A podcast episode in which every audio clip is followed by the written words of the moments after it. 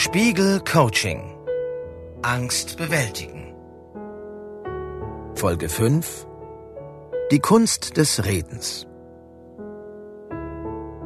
Das Herz schlägt bis zum Hals. Die Hände werden feucht, die Stimme zittert. Eine Professorin im vollbesetzten Hörsaal etwas fragen oder vor Arbeitskollegen eine Idee präsentieren, allein der Gedanke daran kann Menschen mit sozialer Angststörung in Panik versetzen. Betroffene versuchen, solche Situationen zu vermeiden oder durchleiden sie unter großem Stress. Soziale Angst ist eine der häufigsten psychischen Erkrankungen. Betroffene fürchten sich davor, im Mittelpunkt zu stehen und von anderen negativ beurteilt zu werden, erklärt der Psychoanalytiker und Psychosomatikexperte Falk Leixenring. Diese Angst könne auf bestimmte Kontexte wie mündliche Prüfungen beschränkt sein oder aber in allen sozialen Situationen auftreten. Oft werde die soziale Angststörung als Schüchternheit missverstanden und unterschätzt, sagt Leixenring. Der Unterschied zur Schüchternheit ist jedoch, dass eine soziale Angststörung großes Leid und erhebliche Einschränkungen im Leben der Betroffenen verursacht. Soziale Angst trete meist bereits im Kindes- oder frühen Jugendalter auf, sagt Leixenring. Meist entstehe sie im Zusammenspiel von genetischer Veranlagung und Umwelteinflüssen. Kinder, die in der Schule gemobbt oder von ihren Eltern ständig abgewertet werden, haben ein höheres Risiko zu erkranken. Ihr Selbstwertgefühl sinkt, denn sie verinnerlichen negative Bewertungen ihrer Mitmenschen. Kennen Sie die Angst vor dem Team, vor einer größeren Menge von Zuhörern zu sprechen? Falls ja, können Sie in dieser Folge des Coachings trainieren, trotz Angst oder Bedenken in Gruppen frei zu reden. Dazu gibt es jetzt zwei Übungen, die aufeinander aufbauen. Übung 1 Sag was. Überlegen Sie, in welchen Alltagssituationen Sie konkret trainieren können, einen Wortbeitrag in einer kleinen oder größeren Gruppe zu platzieren. Auf einem Elternabend in der Schule oder bei einem Meeting im Job, im Verein. Wenn Sie sehr ungeübt sind und große Angst haben, wählen Sie eine möglichst einfache Situation aus, zum Beispiel eine kleine Wortmeldung in einer Freizeitgruppe statt einer Präsentation vor 50 Leuten in der Abteilung. Haben Sie eine Situation im Kopf? Gut.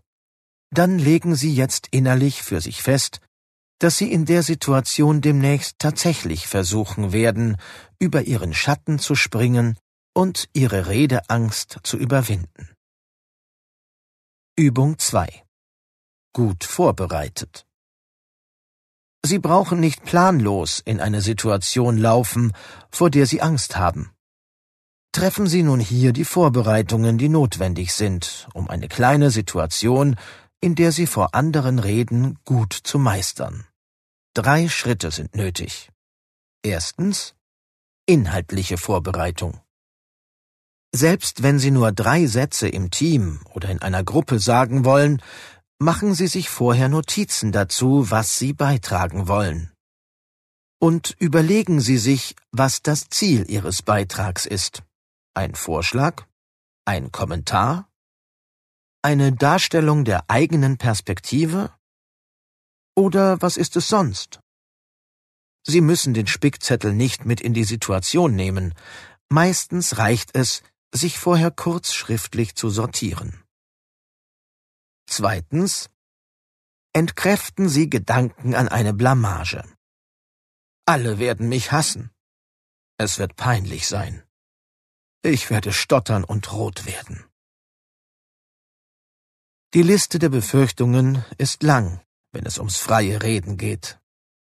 Versuchen Sie sich im Vorfeld klarzumachen, dass so gut wie jeder, der frei spricht, mit solchen Befürchtungen zu tun hat. Versuchen Sie nun, diese Katastrophengedanken zu entkräften. Typische Alternativgedanken sind zum Beispiel Auch wenn ich rot werde oder den Faden verliere, wer wird sich daran in einem halben Jahr noch erinnern? Keiner.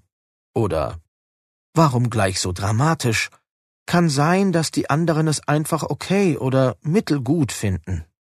Oder auch Heute geht es mehr um die Sache als um mich.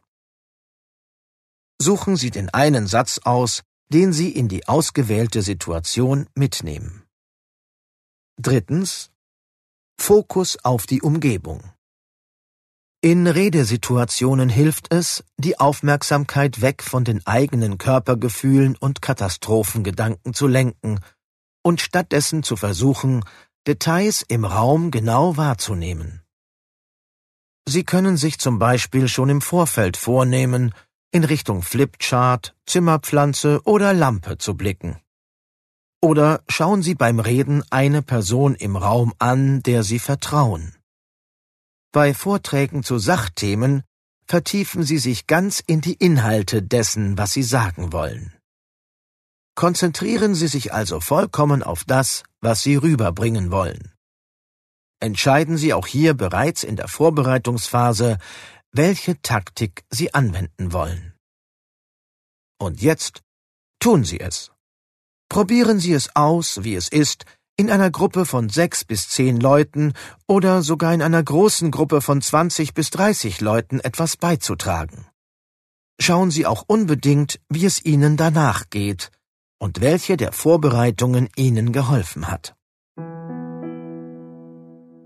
Wichtig, haben Sie beim Lesen der Tipps das Gefühl, dass es sich hier um eine zu kleinschrittige Vorbereitung handelt? Haben Sie an sich den Anspruch, solche Beiträge aus dem Stand und ohne viel Üben zu meistern? Hadern Sie mit sich, weil andere das doch auch ohne Hilfsmittel können?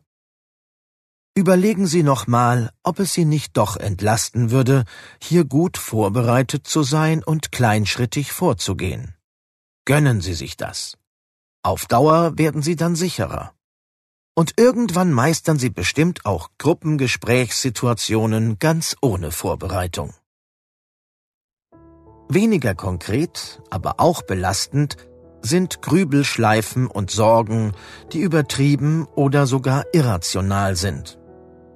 Wie man aus diesem Kreisen der Gedanken aussteigt, erläutert die nächste Folge des Coachings. Spiegel Coaching. Angst bewältigen.